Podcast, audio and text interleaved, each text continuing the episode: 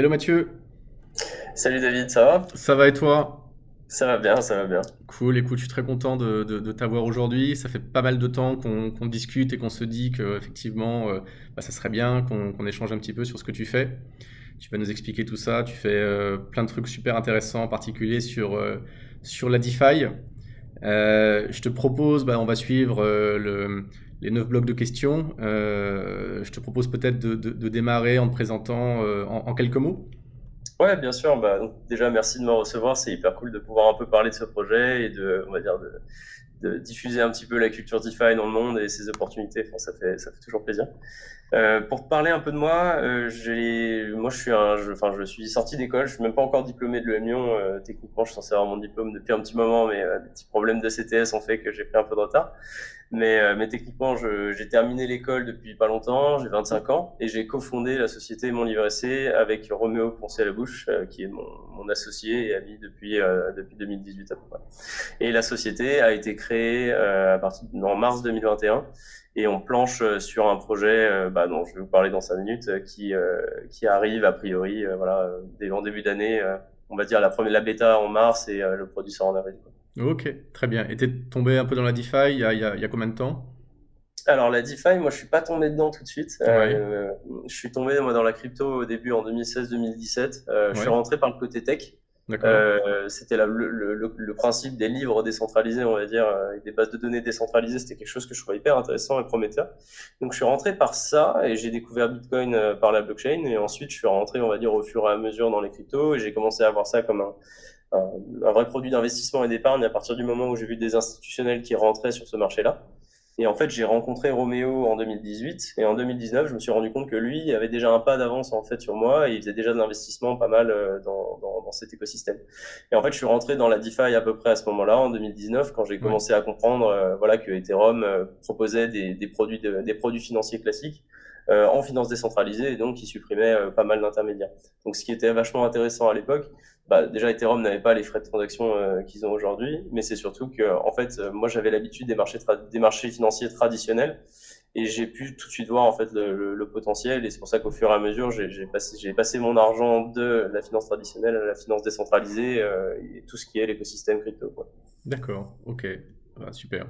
Alors, parlons un petit peu de, bah, de mon livret C. Euh, c'est euh, un produit que vous développez depuis plusieurs mois. Euh, en, quelques mots, pour nous expliquer en quoi ça consiste et après on va un peu rentrer en, détail. Yes, bien sûr. Le, la première, enfin le, produit quand on va le sortir, l'idée c'est de faire un livret d'épargne rémunéré à 5% de rendement par an. de façon, voilà, pas, pas garantie parce qu'on n'a pas le droit d'utiliser ce terme parce qu'on n'a pas de contrepartie, mais euh, c'est une promesse et l'idée c'est que tout le monde touche 5% de rendement de façon tout à fait stable, euh, transparente et, euh, en essayant de se rapprocher le plus possible des usages du livret A qui sont donc du coup des dépôts, des retraits récurrents et, des rendements qui sont accessibles aux petits portefeuilles. Ok, donc là où tu as un livret A, alors certes qui est 100% garanti, qui passe à 1%, donc là tu, tu, tu, genti- gentiment le truc, avec un livret, un livret à 5%.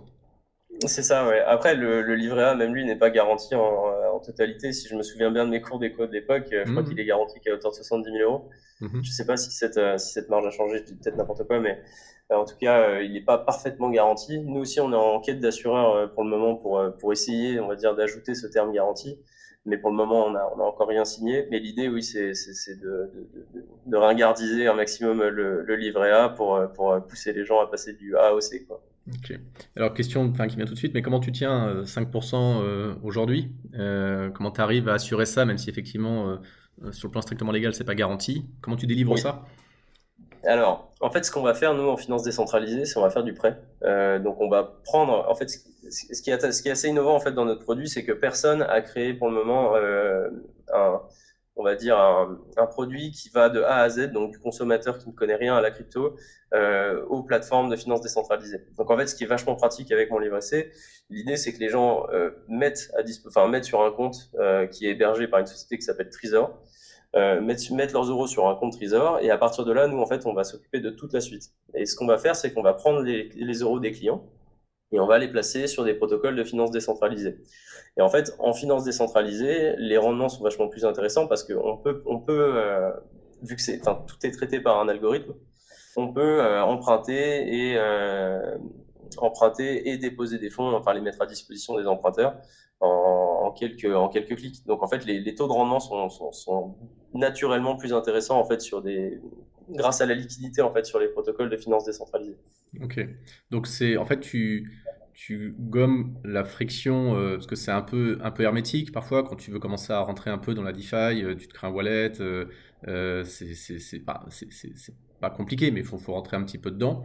Mmh. Là en gros, si je comprends bien, je vais avoir une interface, je vais ouvrir un compte je vais déposer de l'argent euh, chez un intermédiaire euh, et cet argent, vous, vous allez euh, bah, le récupérer d'une certaine manière. donc il va sortir de ce compte de dépôt. Et là-dessus, vous allez le convertir à un moment en, crypto stable, donc en USDT ou quelque chose du genre. Ouais, alors nous on travaille avec le DAI, qui, est une monnaie, qui est un stablecoin qui est décentralisé. On n'a pas voulu travailler avec un stablecoin centralisé parce qu'on est moins sûr de ce que la régulation va, va faire dans les prochains mois. Donc en fait, pour des raisons de sécurité et aussi de rentabilité d'ailleurs, le DAI est, un, est une crypto-monnaie qui, est plus intéressante pour nous aujourd'hui. D'accord, ok, euh, intéressant. Et on, va, on, on étudie aussi l'UST pour passer sur, cette, enfin, sur le protocole Terra, mais euh, pour le moment, c'est encore qu'un projet. Ok. Et donc cet argent-là, ensuite, il est, euh, bah, en fait, vous allez le placer sur euh, bah, ce qu'on appelle du lending, c'est ça? C'est ça, euh, exactement. Globalement, mais bah, il y a pas mal de protocoles de lending qui existent aujourd'hui. Pour sécuriser le, risque un peu, comment vous les choisissez? Parce qu'on voit qu'il y a quand même des plateformes qui sont plus ou moins safe. Sûr. Aujourd'hui, vous, vous diversifiez un peu ce risque en éclatant ça à travers différentes plateformes ou différents protocoles? Alors en fait, comment on va fonctionner aujourd'hui, le, le, produit qu'on a développé, il est, euh, il est multi-chain. Donc en fait, il, est, il, est, compatible avec euh, bah, une blockchain Ethereum, euh, Polygon, Avalanche ou euh, donc les, les, les, blockchains EVM, mais aussi d'autres blockchains, donc type Solana ou, ou, ou, Terra. Donc on en mmh. parlait il y a, il y a, pas longtemps. donc en fait, le, le, protocole peut fonctionner sur, enfin notre notre notre algorithme peut fonctionner sur différents protocoles. Et l'idée, c'est qu'on va aller chasser les rendements sur différents, euh, différents protocoles, sur différentes blockchains. Sauf qu'on va travailler uniquement avec des protocoles qui sont ultra safe, euh, et je pense à des protocoles comme AV, Compound, euh, ou, euh, ou, des protocoles sur la blockchain Terra. Encore, euh, encore protocole, c'est un, par exemple, c'en est un qui aujourd'hui est très rentable, mais qui nous permet, enfin, il est encore assez jeune, donc on préfère pas rentrer dessus, mais a, priori, on va commencer avec AV et sur des blockchains où les frais de transaction sont, sont, sont moindres, comme sur Avalanche ou, ou, Polygon. Oui, ok. C'est live aujourd'hui tu, as déjà lancé euh, ou c'est en cours de lancement euh, Alors, en, fait, on c'est en cours de lancement. Aujourd'hui, on a sorti la liste d'attente. Euh, donc, les gens peuvent s'inscrire pour gagner des bonus, participer à des concours, etc. et poursuivre notamment le développement du produit. Donc, si ça vous intéresse de, nous suivre d'un peu plus près, je vous intéresse, enfin, je vous, je vous, invite à le faire. Mais en fait, le produit ne peut pas être sorti tout simplement parce qu'on n'a pas les agréments. Aujourd'hui, on a besoin de deux agréments pour pouvoir exercer. C'est le statut PSAN et le statut, enfin, l'enregistrement PSAN, donc prestataire de sur actifs numériques et euh, le, le, statut PSP, donc prestataire de paiement. Mhm. Euh, et ça, c'est deux statuts qu'on espère avoir. Donc le PSAN, on espère l'avoir mi-février, et euh, enfin à peu près les deux, on espère les avoir mi-février. Donc on devrait avoir une version bêta du produit avec des utilisateurs hors de la société qui devrait être mi-février ou fin février. D'accord, oui, donc ça va arriver très vite au final. Ouais, j'espère, je croise les doigts. C'est, ça a pris pas mal de vitesse euh, dernièrement, donc c'est, plutôt cool. Et donc légalement, parce qu'on sait qu'il y a quand même euh, en, France, euh, c'est compliqué, en tout cas, tous ces sujets crypto, on est, alors c'est très légiféré, quelque part c'est très bien, mais quelque part c'est, très lourd. Euh, enfin, justement, c'est euh, c'est totalement clean pour les utilisateurs. Si vous avez un agrément PSAN et si vous êtes effectivement euh, et si vous avez un, PSP, ou est-ce que on peut pas redouter un moment un changement de régulation qui fait que bah, c'était oui un jour et c'est non un autre jour?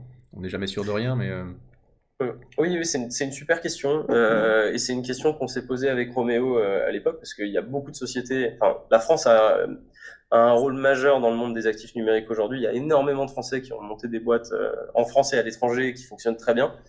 Donc euh, ça a été un vrai sujet pour nous. C'est est-ce qu'on part de la France euh, parce qu'ils sont en train de mettre en place des régulations qui sont clairement pas les plus intéressantes? Il y en a beaucoup qui sont partis en Estonie, à Malte, au Portugal. Même à Londres.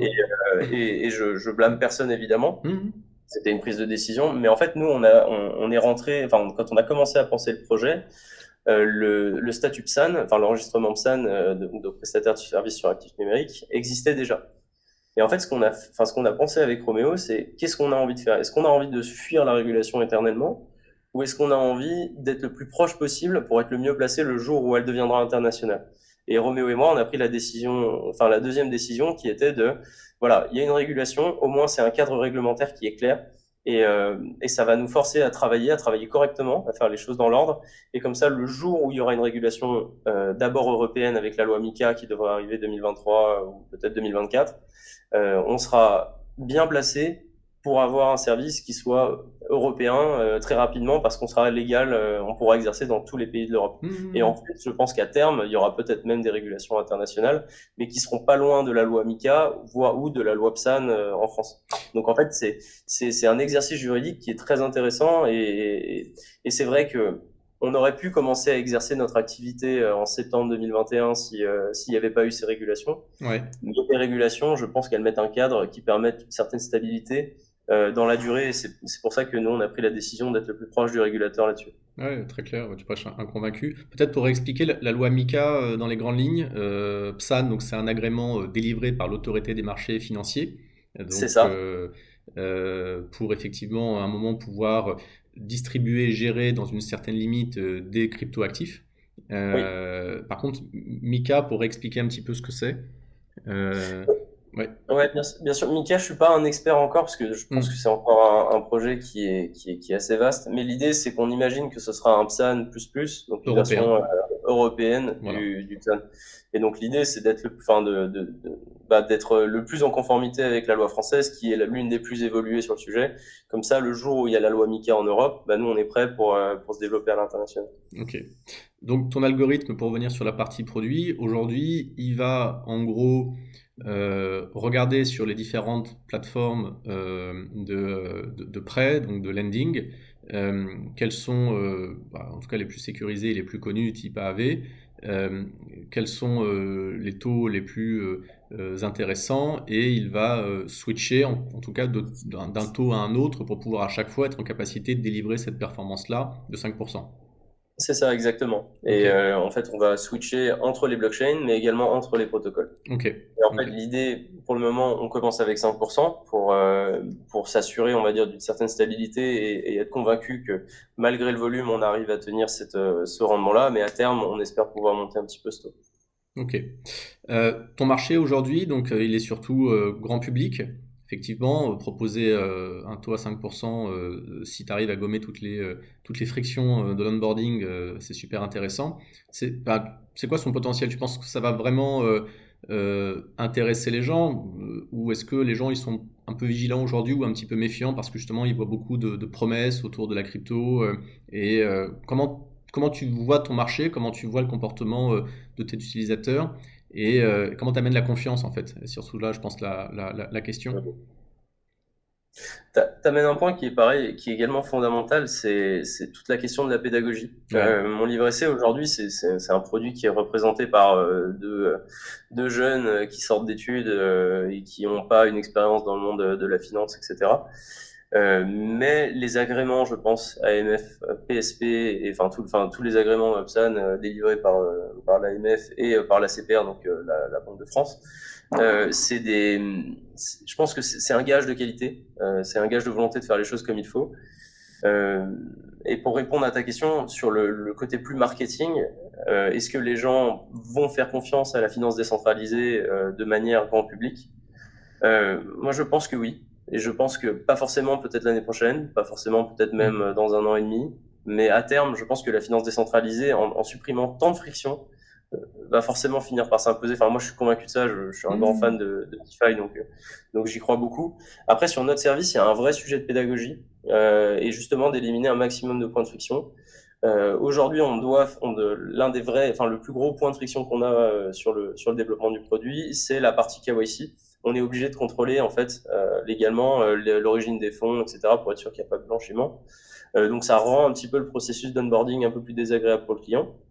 Mais après, sur toute la partie confiance, nous, on essaie d'asseoir, on va dire d'asseoir un petit peu notre autorité, de, créer une relation de confiance avec nos, nos futurs clients en développant ce qu'on a appelé la Crypto Academy, qui a vocation en fait à, à, expliquer un petit peu le fonctionnement de mon livret C, le fonctionnement de la finance décentralisée, pourquoi le terme crypto-monnaie n'est pas un gros mot et pourquoi le terme crypto-monnaie n'est pas forcément euh, égal euh, bah, volatilité extrême euh, et et schéma de Ponzi en tout genre. Donc en fait, on, a, on essaie vraiment de, de, créer une relation de confiance et expliquer aux gens euh, en prenant le temps euh, pourquoi en fait on, a développé ce produit et pourquoi on pense que ça peut sincèrement les intéresser.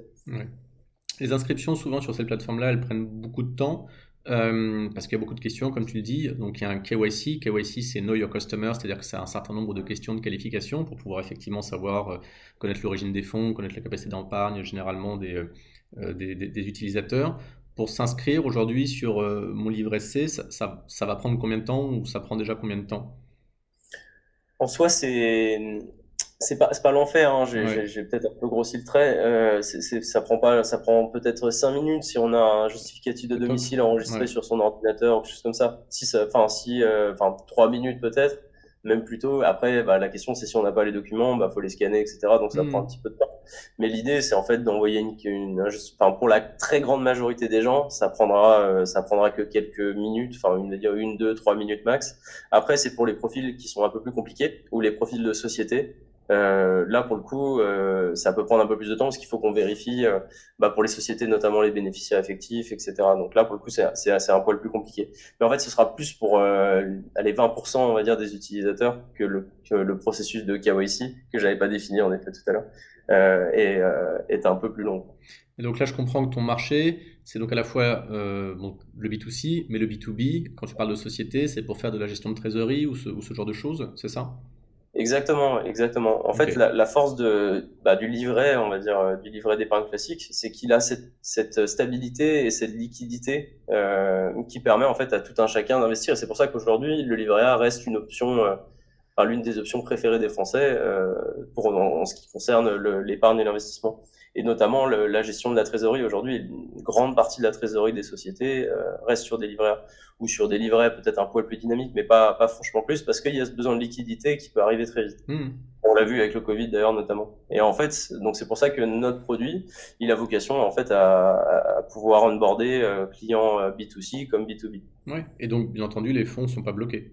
Donc tu récupères, récupères ces fonds Non, non, les, les fonds sont pas bloqués. A priori, euh, enfin les détails en fait de, de de combien sera le minimum, est-ce qu'il y a une période de, enfin, combien sera le minimum, est-ce qu'il y aura des frais de retrait, etc. On l'a pas encore défini parce qu'on attend en fait de voir le, le comportement des usagers euh, en bêta. Mais l'idée c'est qu'il y aura jamais de frais, enfin, il y aura jamais de, de de, de période de lock-up, enfin de, de, verrouillage des fonds, parce que c'est contraire en fait à notre mentalité et à la mentalité de, de la finance décentralisée où on devrait rester souverain de, ces fonds. Mmh. Euh, à la limite, s'il y a un retrait, il y aura peut-être un, enfin s'il y a un retrait, on va dire dans la journée ou quelque chose comme ça, il y aura peut-être un, un fee supplémentaire ou quelque chose comme ça. Mmh. Mais, euh, mais fondamentalement aujourd'hui, l'idée c'est de garantir, enfin de proposer ce portefeuille euh, des 500, 1000 euros. Ah, donc retail quoi. Ouais. ouais. voilà, très très retail pour ouais, le moment, et en même temps pouvoir garantir aussi 5% de rendement à quelqu'un qui mettrait 500 000 euros. Quoi. Ok, ok, super. Euh, votre, euh, en fait, là, vous avez du coup développé un MVP. Enfin, J'imagine qu'à part la partie agrément, c'est quasiment live. Euh, ouais. Combien de temps ça vous a pris pour, euh, pour setup tout ça globalement? Parce que tu, en fait, vous avez démarré super vite. Enfin, mars 2021, c'est c'était avant-hier, quoi. vous avez plutôt tracé quoi pour faire le truc. C'est. Ouais, on a, on a eu de la chance, on a été bien accompagné, on a travaillé avec euh, plusieurs cabinets d'avocats pour euh, faire avancer et le dossier PSP et le dossier PSAN en parallèle. Euh, on a travaillé avec, euh, avec euh, William O'Rourke du, et Clara Zerbib du cabinet Orwell, mmh. qui est référence dans, le, dans tout ce qui est actif numérique en France pour la partie PSAN, que je salue d'ailleurs. Et je salue également Céline euh, Moy qui nous a aidé en fait, qui travaille aujourd'hui chez Tage, qui est une filière de, de Loite et qui est aussi une, une experte, comme, comme il n'y en a pas beaucoup en France, sur les actifs numériques et sur toute la partie juridique et qui nous a aidé en fait euh, voilà dans, dans l'écriture de, de tout le dossier de PSP pour le coup. Donc en fait la partie juridique on l'a lancé en fait euh, on a toute l'étude on l'avait lancé déjà en 2019 enfin 2020 fin 2020 et après les, tout ce qui est euh, le lancement des dossiers etc c'est arrivé début 2021 oui. et ensuite euh, ça a été le plus long a été en fait de construire un réseau de partenaires euh, qui avait suffisamment de les, les, épaules pour pouvoir en fait accueillir un service automatisé d'épargne. Et ça, c'est quelque chose qui n'était pas évident. Et on a mis en fait en relation deux sociétés, donc Trezor, Fireblocks et une troisième pour faire l'intermédiaire entre les deux qui s'appelle euh, Wharton. Et c'est eux en fait ce qui nous ont permis de faire ce pont entre, euh, entre la finance décentralisée et la poche de Monsieur Tout le Monde. Et donc du coup, euh, du coup en fait avec ces acteurs-là et avec euh, avec notre société de développement informatique qui s'appelle Xav Labs, euh, on a pu avancer assez vite et on a eu de la chance en plus, c'est qu'on a été bien accompagné par par les incubateurs de l'EM Lyon et de, du Hub 612 dans lesquels dans lesquels on est. Ok, top, top. Aujourd'hui, moi je connais pas de concurrents sur le marché français. T'as pas de concurrents. en revanche, plus sur le marché anglo-saxon, il y a des gens déjà qui font ce que tu fais? Ouais, Okay. Ouais, en, en, effet, ouais, c'est c'est pas un produit qui existe dans le marché français parce que la régulation aujourd'hui a été trop compliquée mmh. et en fait, bah, beaucoup de gens, comme je disais, beaucoup de gens euh, sont partis euh, à l'étranger. Il y a une société berlinoise notamment qui s'appelle Donut, mmh. euh, qui, euh, qui, avait, qui avait pensé ce produit au tout début de la DeFi. Et vraiment, c'est un produit qui est ancien. À la base, euh, l'idée c'était de faire du DCA, du dollar cost average. donc pour acheter, en fait, c'est de l'achat récurrent de, de, Bitcoin avec les quelques centimes qu'il y a, toujours en arrondissant en fait la paye. Donc, euh, quand on va payer son pain, euh, je pars 1,79€, bah, ça arrondissait à 2 euros et ça investissait sur du Bitcoin. Et euh, à la base, ils ont commencé comme ça, ils ont développé, enfin, ils ont évolué vers un produit qui ressemble plus au nôtre aujourd'hui. Et en fait, ils sont partis tout de suite euh, aux États-Unis parce que la régulation était plus simple et ça leur a permis de, je pense, enfin, de ce que j'ai compris, de gérer les fonds de tous les clients euh, centralisés. Alors que nous, en fait, de notre côté, on est contraint de faire de la gestion de portefeuille à grande échelle. Et la différence entre un fonds et la gestion de portefeuille, c'est qu'un fonds, on gère tous les clients, enfin tous les fonds d'un client d'une seule et même voie, alors que nous, on a des silos qui nous permettent en fait de, de, de, de bloquer, enfin on va dire de ne pas mélanger les fonds des clients. Donc en fait, demain j'ai trois clients, l'euro de l'un ne sera jamais mélangé avec l'euro de l'autre. Ok, ok, ok. Ouais, ouais. Et, ça, et ça, ça, ça, pose des problèmes techniques euh, un peu compliqués. Ouais, ouais. Ok. Euh, en termes d'équipe, justement, et d'équipe notamment technique, vous êtes, vous êtes combien aujourd'hui pour traiter tout ça? Je compris que vous avez un prestataire technique sur lequel vous vous appuyez, mais en interne, euh, en, en, termes d'ETP, vous êtes, vous, êtes, euh, vous êtes combien du coup? Alors aujourd'hui, enfin pendant longtemps, il y a eu que Roméo et moi, donc les deux fondateurs. Après, on a été, on a eu de la chance, on a été accompagné par pas mal d'amis qui nous ont aidés euh, sur euh, sur beaucoup de sujets. On a recruté euh, deux CDI, donc le, le, premier arrive en février, on espère avoir le, le, le deuxième mi-février, peut-être début mars. Et on a un stagiaire qui nous aide, euh, de Thomas, qui nous aide depuis, euh, depuis le 1er janvier euh, sur toute la partie, on va dire, communication, etc., parce qu'on s'en sortait plus vraiment avec Roméo. Et sur la partie développement informatique, c'est donc la société Xavlab qui s'occupe de ça, et il y a à peu près quatre personnes qui travaillent dessus à plein temps. Ok. Ah, vous n'êtes êtes pas tech, toi et ton associé, en fait? Alors non, non, moi je suis, en fait, je suis pas, moi ça me passionne la tech, mais je suis pas dans le développement euh, perso. Et, euh, et, Roméo non plus, on a tous les deux un profil euh, très commercial et, euh, et c'est plus la curiosité et, qui nous anime qu'autre chose sur, sur la tech. Okay. Ah, mais très bien. Aujourd'hui, justement, en termes d'investissement pour, pour, pour, monter tout ça, parce que c'est quand même long, il y a quand même un certain nombre de, de, de, de fonds. Comment vous avez réussi à vous financer? Vous avez eu vous avez eu des bourses, vous avez eu, euh, vous avez levé de l'argent ou euh, pour l'instant vous êtes en, en pur autofinancement? Alors, pour le moment, on est. Euh, L'histoire est belle d'ailleurs à ce sujet. Euh, on est en pur autofinancement. D'une certaine façon, c'est bah, nos, nos, gains sur les actifs numériques qui nous ont permis de financer euh, une grosse partie de la société. Ouais. Euh, et en fait, le reste, c'est pas mal d'emprunts en finance décentralisée. Donc ça, c'est assez cool, je trouve, pour le, le storytelling du projet. Ah bah ouais, bah, on est allé nous-mêmes, on est devenu nous-mêmes en fait utilisateurs de notre notre produit, enfin en tout cas de la finance décentralisée et des prêts. Euh, c'est ça qui nous a permis de payer nos factures tout en restant exposé en fait au Bitcoin, Ethereum et aux crypto-monnaies dans lesquelles on croyait. Ok, ok, ah, super. Voilà. Et après, en, et après en termes de subventions, euh, on a, on nous a refusé la bourse French Tech euh, de la région Rhône-Alpes. Euh, je, je, on n'a pas eu vraiment d'explication à ce sujet-là. Et là, on espère lever des fonds on va dire dans le mois qui dans le mois qui vient euh, avec, euh, avec, quelques investisseurs qu'on a identifiés mais euh, on n'a rien signé donc euh, je préfère pas en parler. Ouais, bien sûr. mais, mais en, oui on espère lever des fonds là récemment pour pouvoir accélérer on va dire le recrutement et lancer un produit fort et surtout le lancer bien pour que pour qu'ils y répondent à, enfin qu'ils répondent correctement à, à, une offre à une demande à une demande de nos clients. Ok ok. Donc là aujourd'hui c'est juste en ce qu'on appelle en pre-onboarding c'est-à-dire que les gens peuvent se préinscrire euh, pour éventuellement avoir accès au service. Donc si c'est live euh, février, c'est plutôt vers le mois de mars, c'est ça? Euh, là, aujourd'hui, tes premiers utilisateurs, tu les trouves comment? Je vois que tu as, recruté donc un stagiaire en termes de communication. Tu, comment tu te débrouilles justement pour, pour les faire venir? C'est quoi tes canaux d'acquisition principaux ou comment tu travailles un peu ta, ta notoriété? Oui, bien sûr. Alors, comment on fait ça? C'est Pour le moment, on s'est beaucoup servi de notre réseau personnel avec Romeo. Euh, on a eu de la chance, en fait, on est intervenu en plus euh, sur euh, sur des thématiques blockchain et, et DeFi dans certains événements, bah, comme celui-là. Et ça, ça, ça, nous a donné une certaine une certaine exposition. On est intervenu notamment au forum free, au forum fintech organisé par Lyon Place Financière en partenariat avec Club 612. Et par le hasard des choses, un des intervenants n'a pas pu être là et vu que nous on était dans la salle, en fait, on nous a proposé d'intervenir et c'est ce qu'on a fait et ça s'est très bien passé. Donc ça a déjà commencé, ça nous a, ça nous a donné quand même une certaine exposition. Et ensuite, c'est pas mal du coup les réseaux perso et on se rapproche un petit peu des réseaux d'école. Les étudiants, euh, on, enfin, on, le, on, le, mérite de se passer le mot assez rapidement sur les sur les sujets qui les intéressent. Donc euh, c'est euh, pour le moment c'est ça, enfin, ça, ça, fonctionne bien de ce côté-là. Après à terme, l'idée c'est d'essayer de, faire un maximum de conférences, de, de, de enfin de, pousser, on va dire, cette pédagogie et, les articles qu'on est en train d'écrire avec Roméo pour expliquer, aux gens en fait l'intérêt de la DeFi et les, enfin, les, où sont les, points où il faut être vigilant, les points où on peut être un peu plus tranquille, les, déconstruire les préjugés, etc. Et ça, en fait, ça, draine quand même, euh, ça draine quand même pas mal de gens qui sont sur notre site et, qui sont intéressés en fait par le contenu concret. Hmm. Ok. Euh, ton, ton modèle économique aujourd'hui, comment tu te, comment tu te rémunères ou tu vas te rémunérer concrètement? Bien sûr. Alors sur le sur le modèle économique, en fait, on va se rémunérer euh, sur la, la plus-value potentielle qu'on va réaliser au-delà des 5%.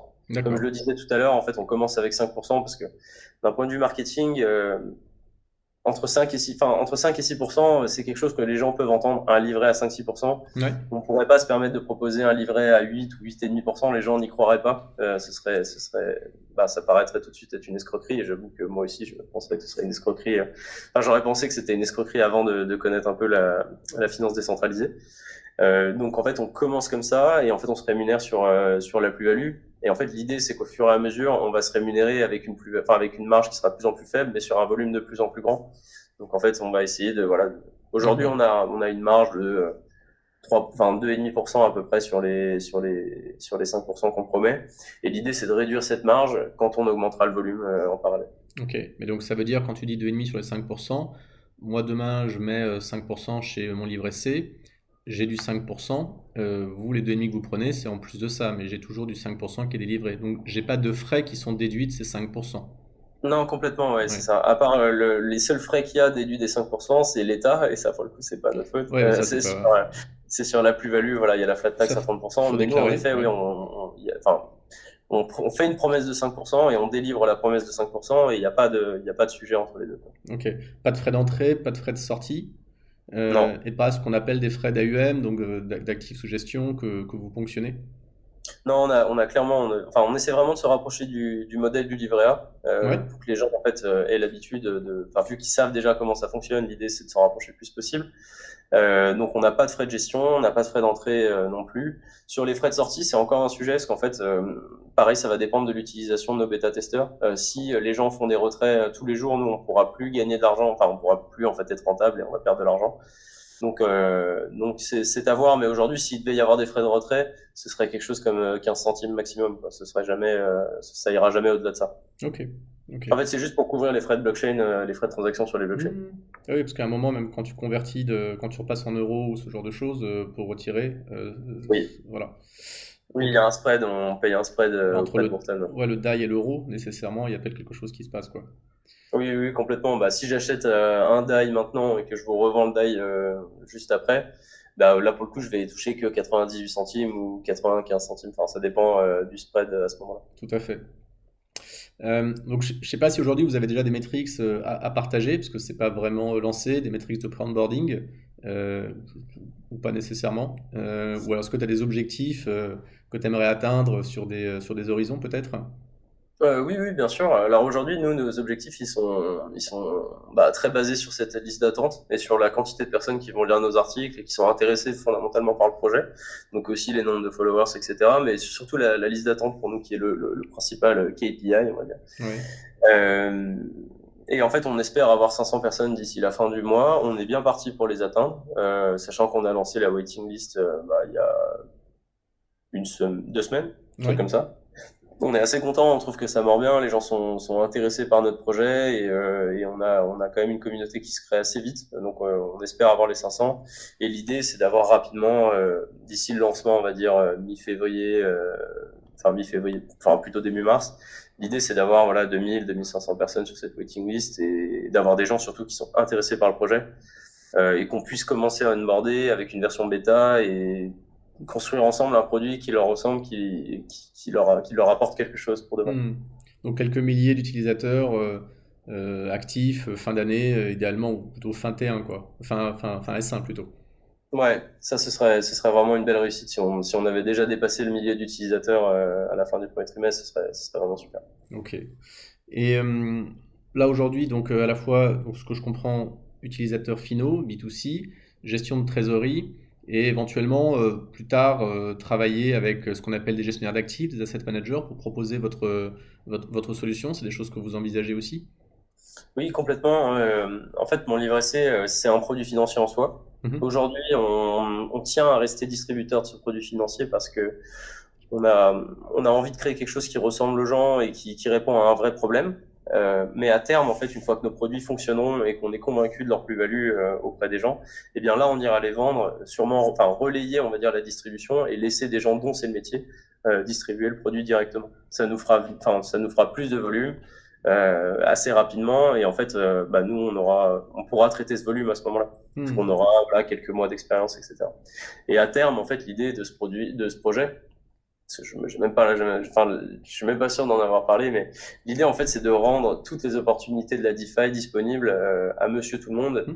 sans qu'il ait à comprendre comment ça comment ça fonctionne quels sont les mécanismes derrière donc en fait à l'époque où internet a été créé euh, les gens se moquaient de, tout ce qui était euh, FTP, euh, etc. Et donc en fait l'idée c'est, enfin les certificats SSL, machin, enfin tout ça. L'idée c'est pas expliquer comment ça marche. Enfin c'est que les gens puissent s'en servir, profiter de ses, son intérêt, sans qu'ils aient à s'embêter avec toute la tous les problèmes, on va dire, qu'amène qu'amène la, finance décentralisée et le fait en fait de supprimer le banquier. Ouais, très clair. Bah, gommer ces fameuses frictions, ces intermédiaires et, et les frais qui vont avec aussi, quoi. Oui, oui, bien sûr, mais surtout, voilà, tous les, toutes les conséquences en fait qui viennent de la suppression de ces intermédiaires, qui, mm. qui apportent quand même quelque chose de super important, notamment par exemple point de vue sécurité. Euh, Aujourd'hui, avoir ça, enfin être, enfin, être le seul détenteur de sa clé privée, ça reste quand même un sujet qui est compliqué. Euh, c'est pour ça qu'il y a beaucoup de problèmes de hack, etc. Et ça, c'est quelque chose que nous on veut. Enfin, on aimerait bien que nos utilisateurs n'aient jamais à se dire, même à penser qu'il y a un potentiel danger avec euh, la finance décentralisée. Mmh. Ouais. Très clair. Euh, aujourd'hui, alors nous, on a une partie aussi, on aime bien parler de tout ce qui est engagement responsable. Alors, il y a tout un sujet autour, effectivement, de la finance décentralisée, donc des cryptos, du minage, ce genre de choses. L'objectif n'est pas de rentrer dans, le, dans, dans ce débat-là, mais vous, l'impact que vous imaginez au travers de ce projet-là, c'est pas nécessairement environnemental, ça peut être social, ça peut être éthique. Est-ce qu'il y en a un? Est-ce que tu le vois? Est-ce que, peut-être pas du tout, c'est pas ton sujet aujourd'hui, est-ce que je peux comprendre aussi? Alors, c'est pas tant que c'est pas un sujet, je pense que c'est un sujet pour tout le monde, euh, de se demander pourquoi on fait les choses et, euh, et, si un jour ça marche éventuellement, bah, comment, comment rendre un petit peu. Et euh, donc, c'est complètement un sujet. Et en plus, Roméo et moi, on s'est rencontrés euh, bah, à l'EM Lyon, comme je le disais tout à l'heure. Mais en fait, à l'époque où on s'est rendu compte en fait, qu'on faisait de la crypto-monnaie, euh, on était en train de construire une école en Tanzanie dans, la, dans la banlieue d'Arusha euh, pour, un, pour un, une association sur place qui s'appelle le QSA Training Center. D'ailleurs, ils cherchent toujours des fonds pour développer l'école, donc si vous voulez, je vous invite à aller voir. Euh, donc en fait, on est quand même des gens qui sont intéressés par ça. Euh, ça reste des sujets qui nous intéressent. Euh, et aujourd'hui, je pense que le fondement de ce projet, il a une, il a une raison sociale, dans le sens que aujourd'hui, la majorité, l'extrême majorité des épargnants euh, sont condamnés, on va dire, à utiliser un livret A et au mieux utiliser une assurance vie. Aujourd'hui, euh, en janvier, le, la Banque centrale, euh, enfin, Madame Lagarde vient d'annoncer, on va dire, les, les, chiffres, les taux, les chiffres d'inflation euh, sur sur le mois de janvier et elle, les a annoncés et ils tombent pile poil à 5%.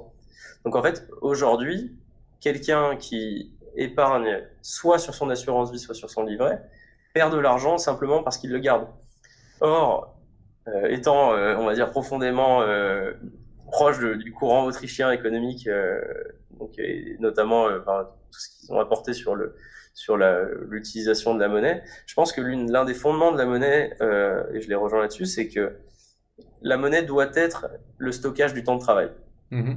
Alors, avec une inflation qui est supérieure, en fait, euh, enfin, déjà avec le principe d'une inflation, on perd en fait du stockage de temps de travail. Donc en fait, si on fait pas travailler cet, cet argent, et mm-hmm. s'il, enfin, on va dire s'il fait pas des petits, pour parler un peu simplement, euh, on perd, en fait, on va perdre ce temps de travail. Donc, en fait, les, les, les 60 heures que j'ai passées cette semaine, la semaine prochaine, ils ont, je, en fait, ce sera l'équivalent de 59 si j'ai pas consommé. Mmh.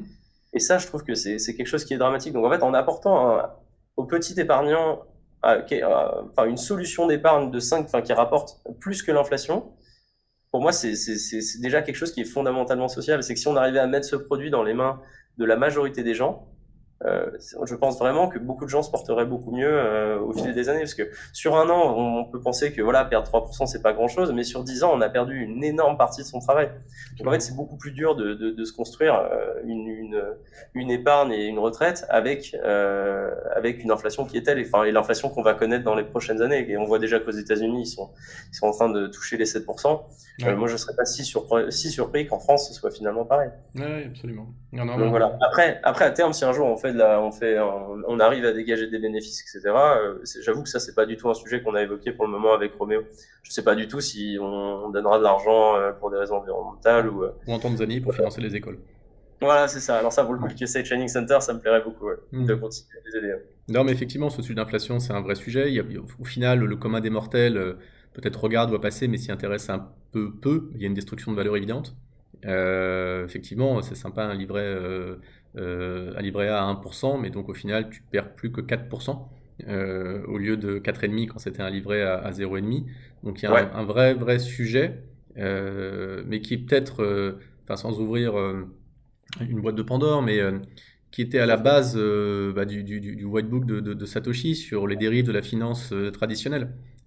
c'est qu'il y a un moment, euh, c'est un monde qui a peut-être besoin d'autre chose quoi, euh, en, termes de, en termes de gestion financière euh, à l'échelle supranationale. Donc, donc effectivement, je, je, comprends bien le, sujet. Je pense que c'est un sujet qui touche tout le monde et donc beaucoup de gens ne sont pas nécessairement au courant, ne veulent pas être, s'en foutent aussi parfois, mais c'est assez destructeur.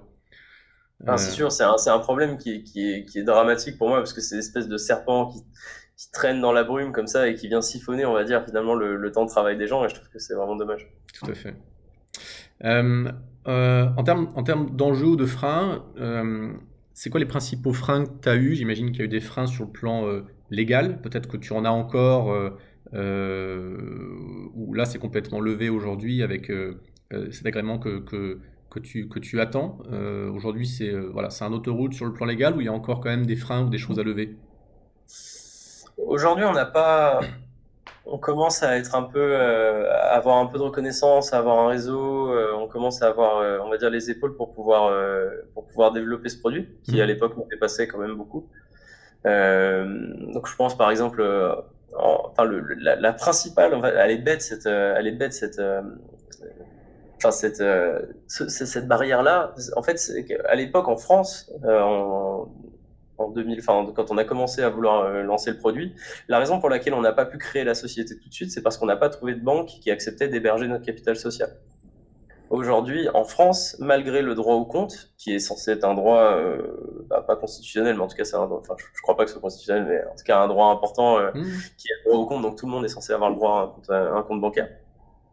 Euh, aujourd'hui, ça, ça n'a pas été respecté pour les sociétés qui font, euh, qui font des actifs numériques. Et aujourd'hui, il y a encore énormément de sociétés euh, et même des sociétés. Donc là encore nous, je parle de, je parle de nous, mais on n'a pas, euh, soit on fait pas chiffre d'affaires, etc. Donc on est encore des, des, petits poussets. Mais il y a des sociétés qui sont là depuis longtemps et qui, qui continuent de travailler avec des avec des, des, des, banques étrangères ou alors avec des banques, euh, on va dire, qui, qui ne sont pas les, les, les grandes banques de, enfin que, que, tout le monde connaît. Et, et nous, par exemple, j'ai fait le tour de 30, 34 banques à peu près avant d'avoir une acceptation. Oui, bon, il y en a quelques-unes qui acceptent. Un, un conto, généralement, ils acceptent, sans les citer. Alors Conto, euh, Conto m'a refusé. D'accord. Ah bon? Ok. Ouais, Conto, euh, Conto a refusé de, de, travailler avec nous. Nous, on travaille avec la banque qui s'appelle Holkey. D'accord. Euh, pourquoi qui est une banque luxembourgeoise de base, il me semble.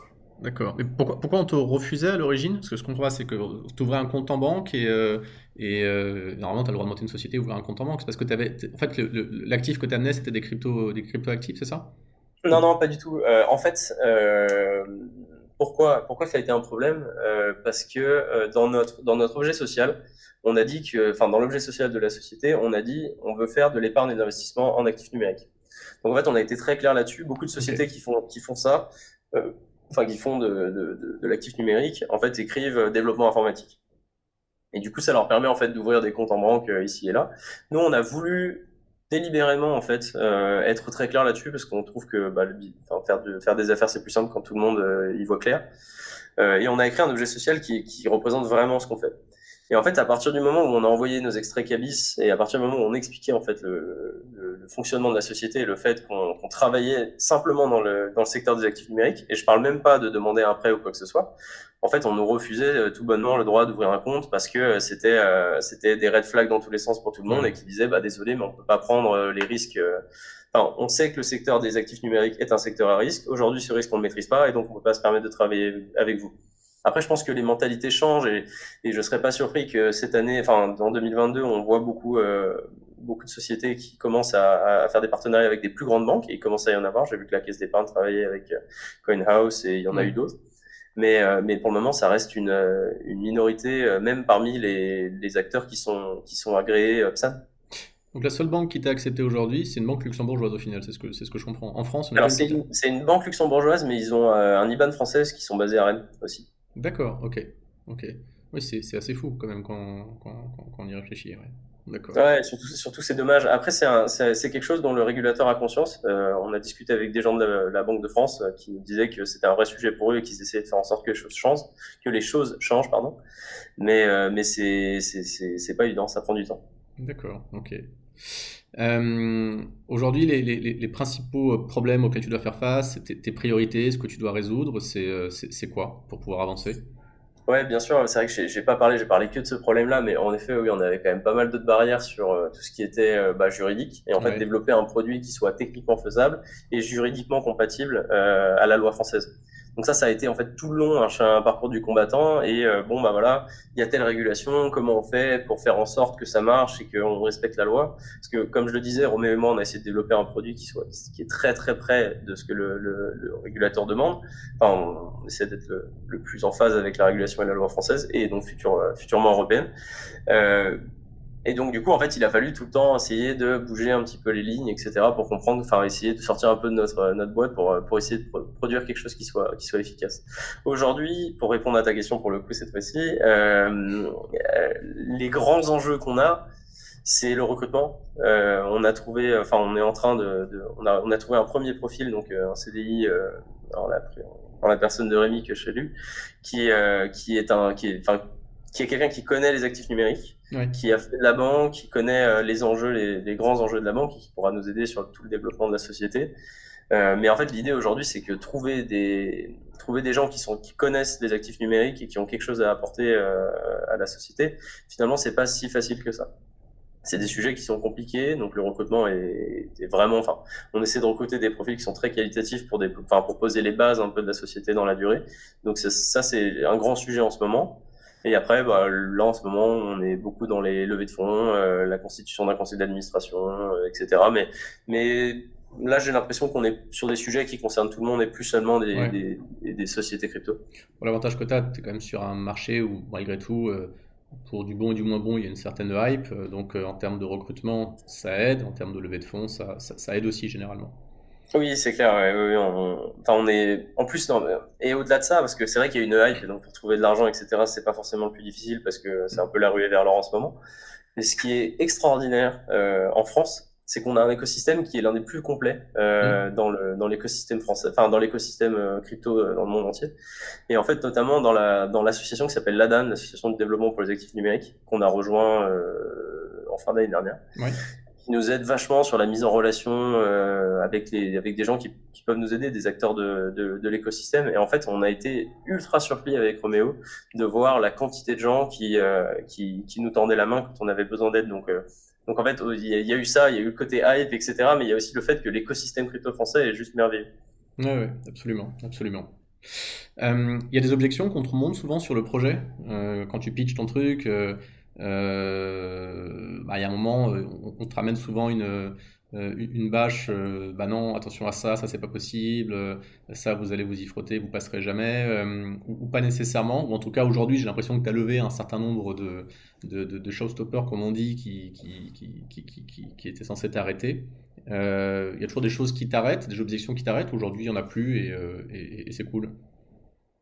C'est une très bonne question ça. Aujourd'hui, est-ce qu'on a encore vraiment des, des des problèmes? Bah, là, je parlais de l'assurance au début. Ça, c'est un sujet euh, qu'on nous a soulevé plusieurs fois. C'est est-ce que les fonds sont garantis? C'est qu'on on adorerait répondre à cette question en disant un grand oui avec un sourire, mais malheureusement, c'est pas le cas aujourd'hui. Hmm. Euh, après, on compensera avec, nos... enfin, si jamais il y a un problème, on compensera avec notre chiffre d'affaires dans la mesure du possible, ou alors dans la durée euh, si c'est pas instantané. Mais, euh, mais oui, l'assurance pour Enfin, ça peut être un vrai sujet si demain les gens ne veulent pas investir dans un, dans un produit qui, qui n'assure pas la totalité de leurs fonds, et ce que je pourrais comprendre. Euh, là, il faudra trouver une solution et qui sera une solution qui sera pas facile à trouver. Mais sinon, mis à part ça, on nous a beaucoup parlé de la régulation, du fait que qu'on n'arriverait pas à mettre en place un système euh, qui soit euh, qui soit qui soit légal, mais mais aujourd'hui, ça n'a pas été. Enfin, on a plus ou moins écarté ça avec nos cabinets d'avocats en trouvant des solutions et techniques et juridiques. Mais mais aujourd'hui, je crois que je crois qu'on a de moins en moins quand même de, de remarques à ce sujet. Ok, top. Euh, pour, conclure, juste une série de questions sur les enseignements.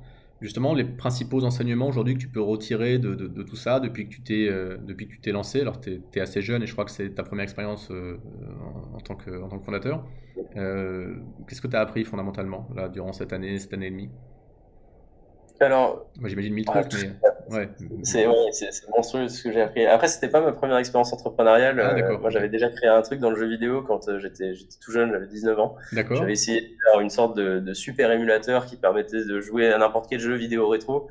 Parce que je trouvais que c'était dommage que pour jouer à des anciens jeux, on était obligé de, de, de les pirater ce qui, ce qui est quasiment le cas euh, systématiquement aujourd'hui. Tu as des bandes d'arcade euh, qui sont sorties là-dessus. Tu as des gens qui avaient lancé des bandes d'arcade avec des émulateurs, je crois, qui permettaient à jouer euh, plein de, enfin, du, plein de rétro gaming dessus, de mémoire. Ouais, voilà, exactement. L'idée, c'était de développer un truc comme ça sur télé, sur ordinateur, etc. Moi, je suis très geek de base, donc du coup, c'était bien un truc qui me plaisait, mais en fait, tout ce qui est. Enfin, euh, propriété intellectuelle, c'était juste un sujet qui était trop compliqué parce qu'en plus, euh, je, je, cherchais des jeux qui, au début, étaient, enfin, étaient sortis dans les années 80 ou voire même 70. Donc, du coup, euh, du coup, en fait, la, la, loi, enfin, la loi sur les, la propriété intellectuelle de l'époque était clairement pas définie. Mhm. Et du coup, il fallait que je discute avec les héritiers de machin, de trucs. Donc, le sujet est morné de toute façon et c'était un projet, un, projet un peu compliqué, mais que je trouvais sympa. Mais bon, pour parler, pour répondre à ta question, tout ce qu'on a appris aujourd'hui, c'est juste, c'est les principaux. Ouais, enfin franchement, c'est hallucinant. Euh, l'entrepreneuriat, c'est une aventure qui est, qui est, fondamentalement humaine. On, se développe tous les jours et ça, c'est hyper intéressant. Donc, euh, humainement, déjà, on grandit, on apprend bah, beaucoup l'humilité parce qu'on on se rend compte de tout ce qu'on sait pas euh, et de tout ce qui reste à apprendre et de à quel point en fait les gens autour de nous peuvent nous aider. On se rend compte que on a besoin de fédérer tout un écosystème autour de nous pour pouvoir porter ce projet parce que tout seul, on n'aurait pas réussi. Euh, on se rend compte que, enfin, qu'est-ce qu'on a appris d'autre? Bah, simplement, toutes nos connaissances sur les actifs numériques se sont beaucoup développées. Euh, logiquement, c'est qu'en fait, nous, à la base, on était étudiants et on passait beaucoup de temps à le faire à titre perso, euh, on va dire deux heures par jour. Ouais. Et la différence, c'est que maintenant, on peut y passer euh, 10 heures par jour. Donc, c'est, enfin, ça fait une différence qui est considérable. Donc, ouais, on a beaucoup aussi appris là-dessus. Euh, on a, en rencontrant forcément des gens de l'écosystème, on apprend beaucoup. Et après, on a appris énormément de choses aussi sur toute la gestion, on va dire, quotidienne euh, d'une société, on va dire, comme mmh. n'importe quelle personne qui, qui, crée une, euh, qui crée une entreprise. C'est quoi les, bonnes décisions, les mauvaises décisions que tu as, as, prises et peut-être les erreurs que tu as, que as commises? C'est une bonne question, ça. Surtout dans on a un peu la tête, on a un peu la tête dans le guidon, donc euh, je, je, je, passe pas beaucoup de temps à me dire qu'est-ce qu'on a bien fait, qu'est-ce qu'on a mal fait. je pense qu'au début, on avait un petit manque d'ambition. Ouais. Euh, on a, en fait, on, on, a, on, pensait sortir le produit, on va dire, en, tranquillement et qu'il trouverait son marché euh, et qu'on avancerait, qu'on s'en sortirait pour payer les factures avec, euh, avec, la, avec la croissance de la crypto, que ça suffirait, etc. La crypto se porte pas très bien à l'heure à, laquelle je parle, donc ça, a rendu les choses plus compliquées.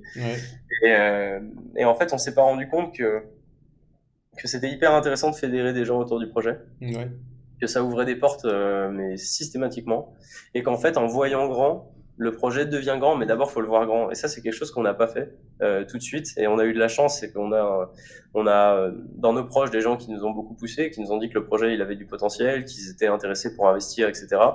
Et, euh, et ça, ça nous a donné des ambitions. Euh, ça nous a donné tout de suite des ambitions.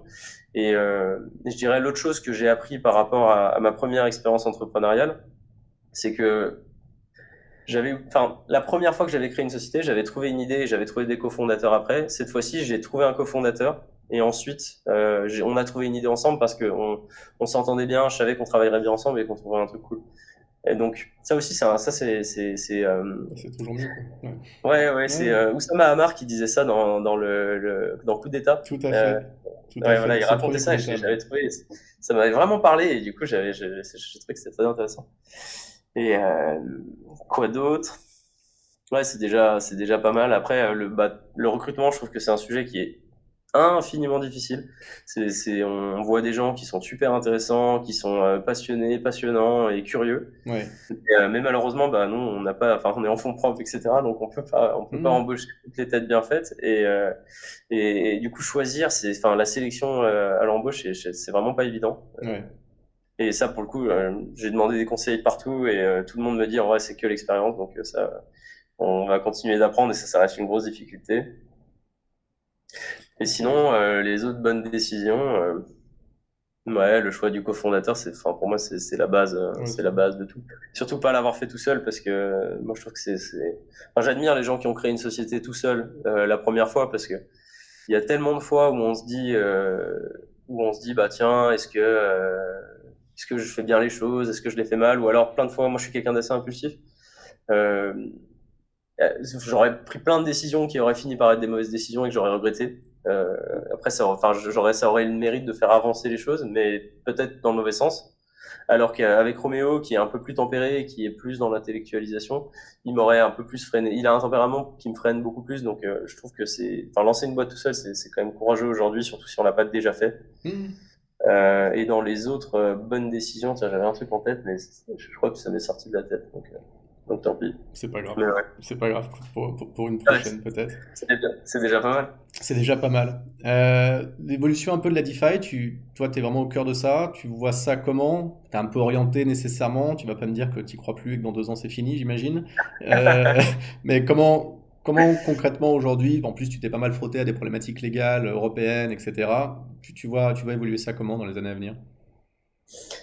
Ça c'est vraiment un sujet euh, ultra compliqué. Euh, je pense que je pense que le, le aujourd'hui, on voit de plus en plus de régulations qui arrivent sur le marché des actifs numériques. Mm. Euh, je considère pas que ce soit une mauvaise chose. Je pense que c'est positif euh, pour protéger euh, bah, l'économie, pour protéger les, les, épargnants et pour arrêter ces, ces, ces milliers d'escroqueries et ces Instagrammeurs qu'on voit euh, promouvoir des, des, des crypto-monnaies un petit peu, un petit peu, un petit peu, un petit peu limite. Je, je, trouve que la, la régulation c'est une bonne chose. Après, il faut la construire, il faut la construire intelligemment. Donc, j'espère que le régulateur va la construire euh, en partenariat avec des acteurs du secteur. Mm-hmm. Je sais que l'ADAN, donc l'association des, des développements des actifs numériques, travaille pas mal avec le gouvernement français euh, pour développer justement une régulation qui soit non limitante pour les sociétés, enfin les belles sociétés qui essaient de développer un produit qui apporte quelque chose et euh, qui protège suffisamment le consommateur et, euh, et, qui en fait évite le blanchiment d'argent, euh, la mmh. disparition des fonds, etc. Donc je, je pense que enfin c'est, on a la chance d'avoir un bel écosystème ouais. et un gouvernement qui est à l'écoute. Donc j'espère que la DeFi, en tout cas en France, va se développer, euh, on va dire main dans la main avec le régulateur et pas en concurrence avec euh, les, les, banques traditionnelles, etc. Comme comme ça pourrait être le cas malheureusement. Après, à l'étranger, euh, en ce moment, on parle beaucoup de, du, du, du KYC, justement, la partie euh, Know Your Customer mm. euh, sur, euh, sur la partie DeFi. C'est un vrai sujet.